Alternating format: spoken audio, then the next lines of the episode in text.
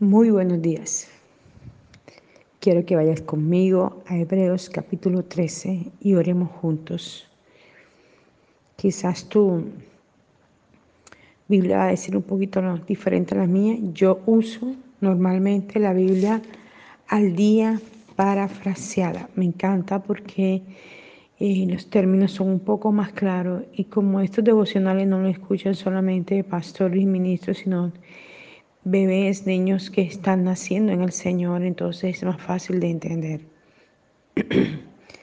Por eso dirá quizá un poco diferente a la tuya, pero lleva el mismo propósito. Leemos en el nombre del Padre, del Hijo y del Espíritu Santo. Capítulo 13, versículo 1 de Hebreos. Cultiven el amor fraternal, no dejen de ser hospitalarios porque por serlos muchos sin darse cuenta han hospedado ángeles. Recuerde siempre a los que están presos por la causa de Cristo. Sufran con ellos como si ustedes fueran los presos. Sufran con los maltratados porque ya pueden imaginarse lo que ellos están sufriendo. Honren el matrimonio y mantengan una pureza porque Dios castigará a los inmorales y a los que cometen adulterio. Eviten la avaricia. Conténtense con lo que tengan pues el Señor dijo, no te desampararé ni te dejaré. Así que podremos decir sin temor ni duda, el Señor es el que me ayuda, no temo lo que me pueda hacer el hombre. Recuerden a los que han guiado y les han enseñado la palabra de Dios. Mediten en las bendiciones que ellos han experimentado en la vida y traten de tener la misma confianza en el Señor que ellos tienen. Jesucristo es el mismo hoy y por los siglos. No se dejen ustedes seducir por ideas nuevas y extrañas. La fortaleza espiritual es un don de Dios que no se obtiene observando tales o cuales reglas sobre la alimentación. Los que han tratado de tenerla por esos medios hasta ahora han fracasado. Entonces vemos la escritura, ¿verdad? Vemos la palabra del Señor en el libro de Hebreos capítulo 13, cómo nos habla de una manera tan profunda y nos habla de varias cosas específicas de las cuales Dios está hablando a la vida de cada uno. Dice, versículo 1, no dejen de ser hospitalarios, porque por serlo muchos sin darse cuenta han operado ángeles. Este versículo habla de y no dejar de ayudar a la gente, en otras palabras, no dejar de atenderle la mano. Quizás hay un momento que alguien puede necesitar que hace en tu casa por alguna circunstancia y a veces lo primero que uno piensa es, interrumpe mi, mi intimidad, interrumpe mi comodidad, no tengo un lugar donde acostarlo, pero yo he podido ver en mi largo transcurrir en el Señor que cuando yo he ayudado a otros y le he servido a otros, yo he visto en mí misma cómo gente me ha recibido en casa. Recuerdo tanto una amiga que ahora vive en Villupar cuando vivía en Barranquilla, por alguna circunstancia que ahora no recuerdo, terminé viviendo en su casa un espacio largo, como un año, eh, y yo estaba estudiando en la universidad. Y ella había un cuarto que lo tenían con computador, con abanico, eh, bien dotado. Ella dormía ahí. Sus hijas dormían en otro cuarto. Por ende había otro cuarto desocupado. ¿Ella qué hizo? Se salió del cuarto, me lo dejó a mí. Yo me quedé sorprendida y se fue hacia el primer cuarto. Era un cuarto bien lindo, con una cama hermosa, con un abanico, eh, un escaparate donde colocar la ropa, todo. Y ella me dio ese espacio. Y fue hermoso ver cómo ella se ocupaba y se preocupaba por mí mientras yo estuviese tiempo en su casa. Y así me ha ocurrido con otras personas. Cuando nosotros hospedamos personas en casa o les ayudamos de alguna manera, Dios recompensa. Mira lo que sigue diciendo. Recuerden siempre a los que están presos por la causa de Cristo Sufran con ellos como si ustedes fueran los presos, sufran con los maltratados, porque ya pueden imaginarse lo que ellos están sufriendo. Y esto es algo que muchas veces nosotros la iglesia no hacemos. No oramos por la gente que está en la cárcel. Los que oran por gente que está en la cárcel son gente que tienen familiares allí y piden oración y apoyan. Pero realmente la iglesia como tal no ora. Hay gente que se dedica al ministerio carcelario y esta es una labor hermosísima. Pero la iglesia, una de las cosas que debería orar es por esto, para que la gente que está allí en la cárcel, sea cual sea su situación que haya vivido y que la haya llevado hasta allí, sean redarguidos, sean tocados, sean ministrados, sean liberados. Que quizá no sea que seamos nosotros, nuestra iglesia, que haga la labor carcelaria. Allí la gloria de Dios se manifieste y ellos puedan ser salvos. Y sigue diciendo,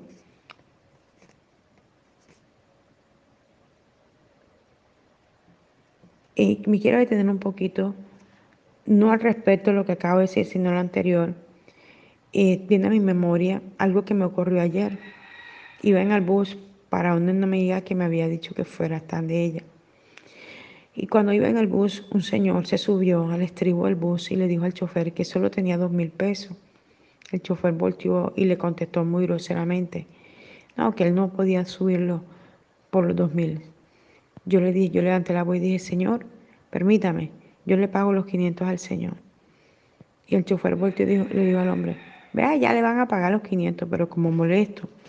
El Señor se acercó a mí, yo le di la plata y él fue y pagó. Se sentó frente a mí, comenzó a llorar y me dijo, gracias por su gesto de amor.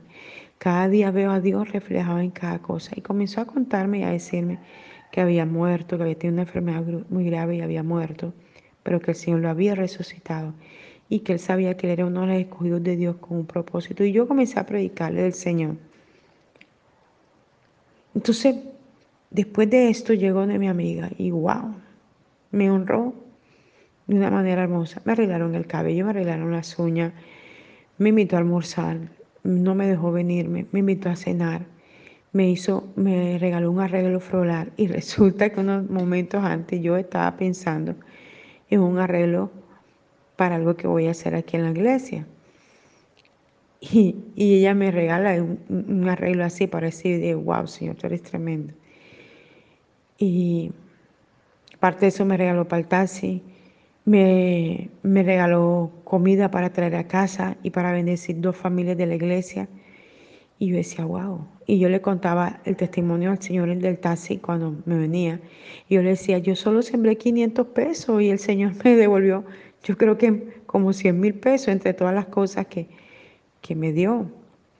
Entonces, cuando nosotros damos con liberalidad, cuando damos sin esperar nada a cambio, Dios obra en nuestra vida. Seguimos leyendo. El versículo 8 dice, honren al matrimonio y mantengan su pureza, porque Dios castigará a los inmorales y a los que cometen adulterio. Cada persona que tiene su matrimonio debe guardarlo, debe guardar su pareja, su familia. Y la tentación va a venir, sí, todo el tiempo va a venir, pero nosotros guardados en la pureza y en la santidad del Señor, esto hará que todo espíritu inmundo que quiera tocar las familias, los esposos, las esposas, hacerlo caer en adulterio o fornicación, manteniendo la pureza, la santidad, la búsqueda, la oración, la lectura de la palabra, hará que estos demonios tengan que irse. Y esto le aconsejaba ayer a dos personas. Hará que las obras del mal tengan que retirarse. Hará que toda cosa maligna tenga que huir en el nombre de Jesús.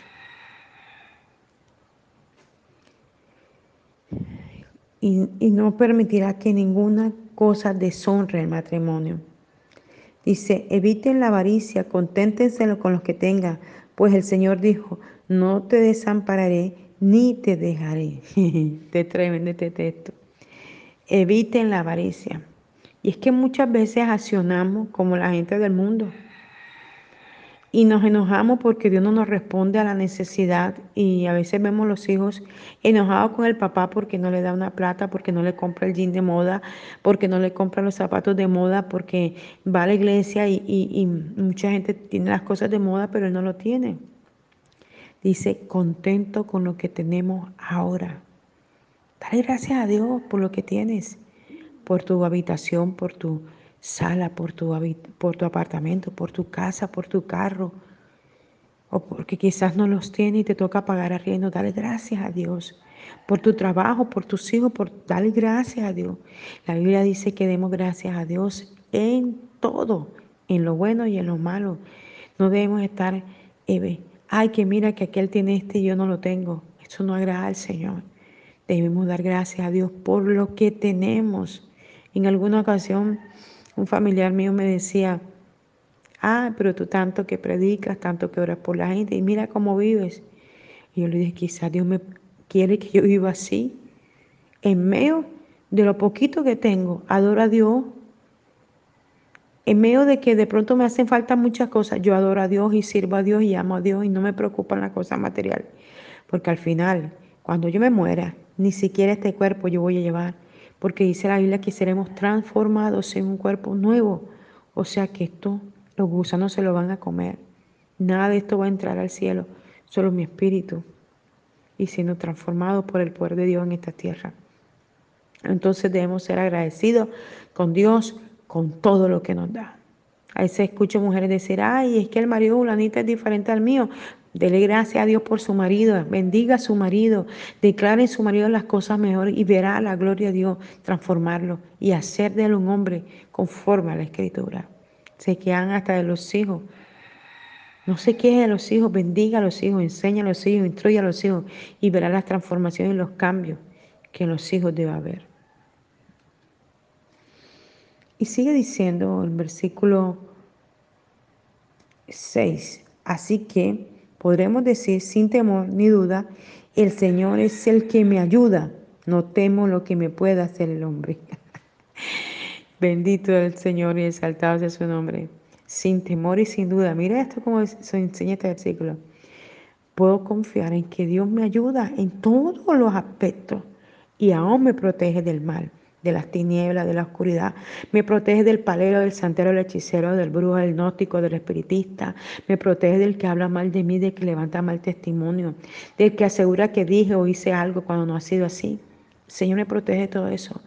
Porque si en el momento no hay justicia, cuando se te está acusando de algo, pasarán los días y verás la recompensa del Señor y cómo Dios levantará tu cabeza y te defenderá. A mí me ha pasado muchas veces.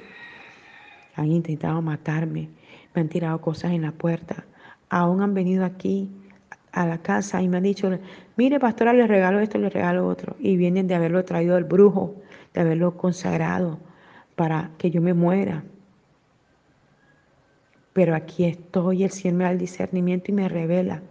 Y me ha guardado del mal, del hechicero, del que me ha lanzado cosas en la puerta, que me ha tirado. Aún dentro del servicio han venido, han entrado y aquí han tirado cosas. Pero el Señor ha sido nuestra defensa, nuestra ayuda. Ha levantado nuestra cabeza.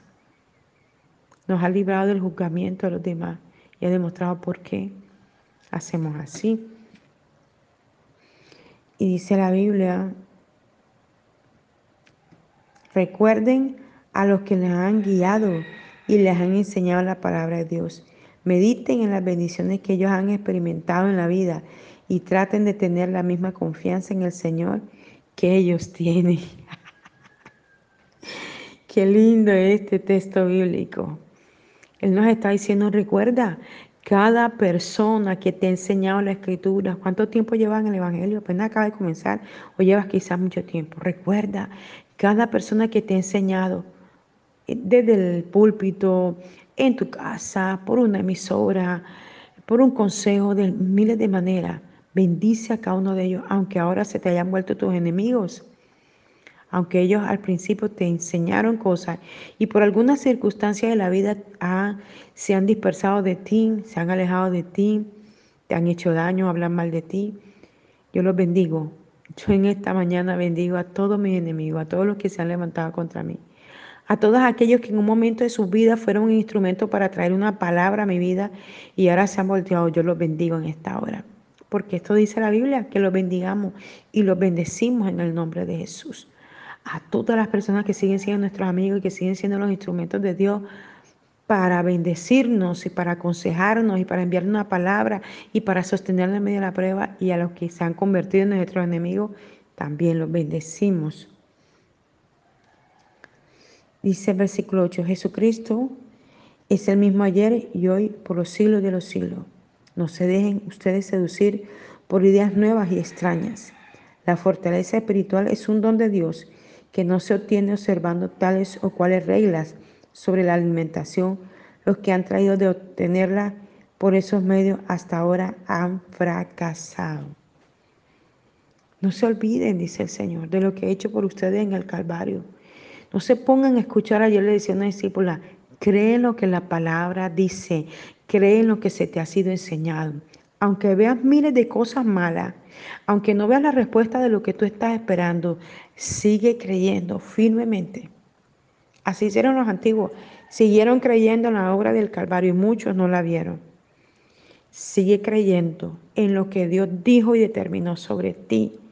Porque puedo, oh, ninkoro shetara tiri mamá asokotorondiripaca.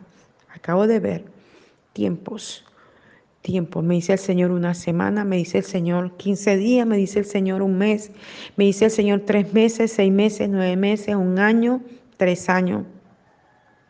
Me dice que en ese tiempo Él va a comenzar a traer cumplimiento de esos tiempos, como les dije anteriormente.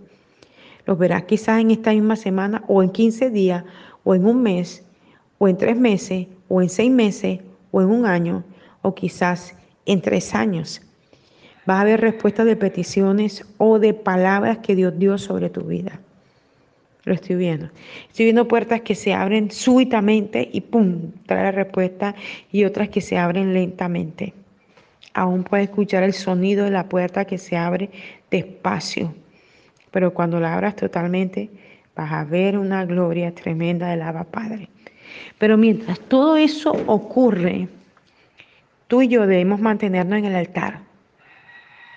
Aunque haya una respuesta inmediata o aunque haya una respuesta lejana, Siempre el altar nos dará la gloria, la presencia, la unción, la búsqueda, la entrega a nuestra Padre, la confianza y la seguridad de que Él está haciendo y que Él nos va a ayudar a mantenernos fieles en su presencia.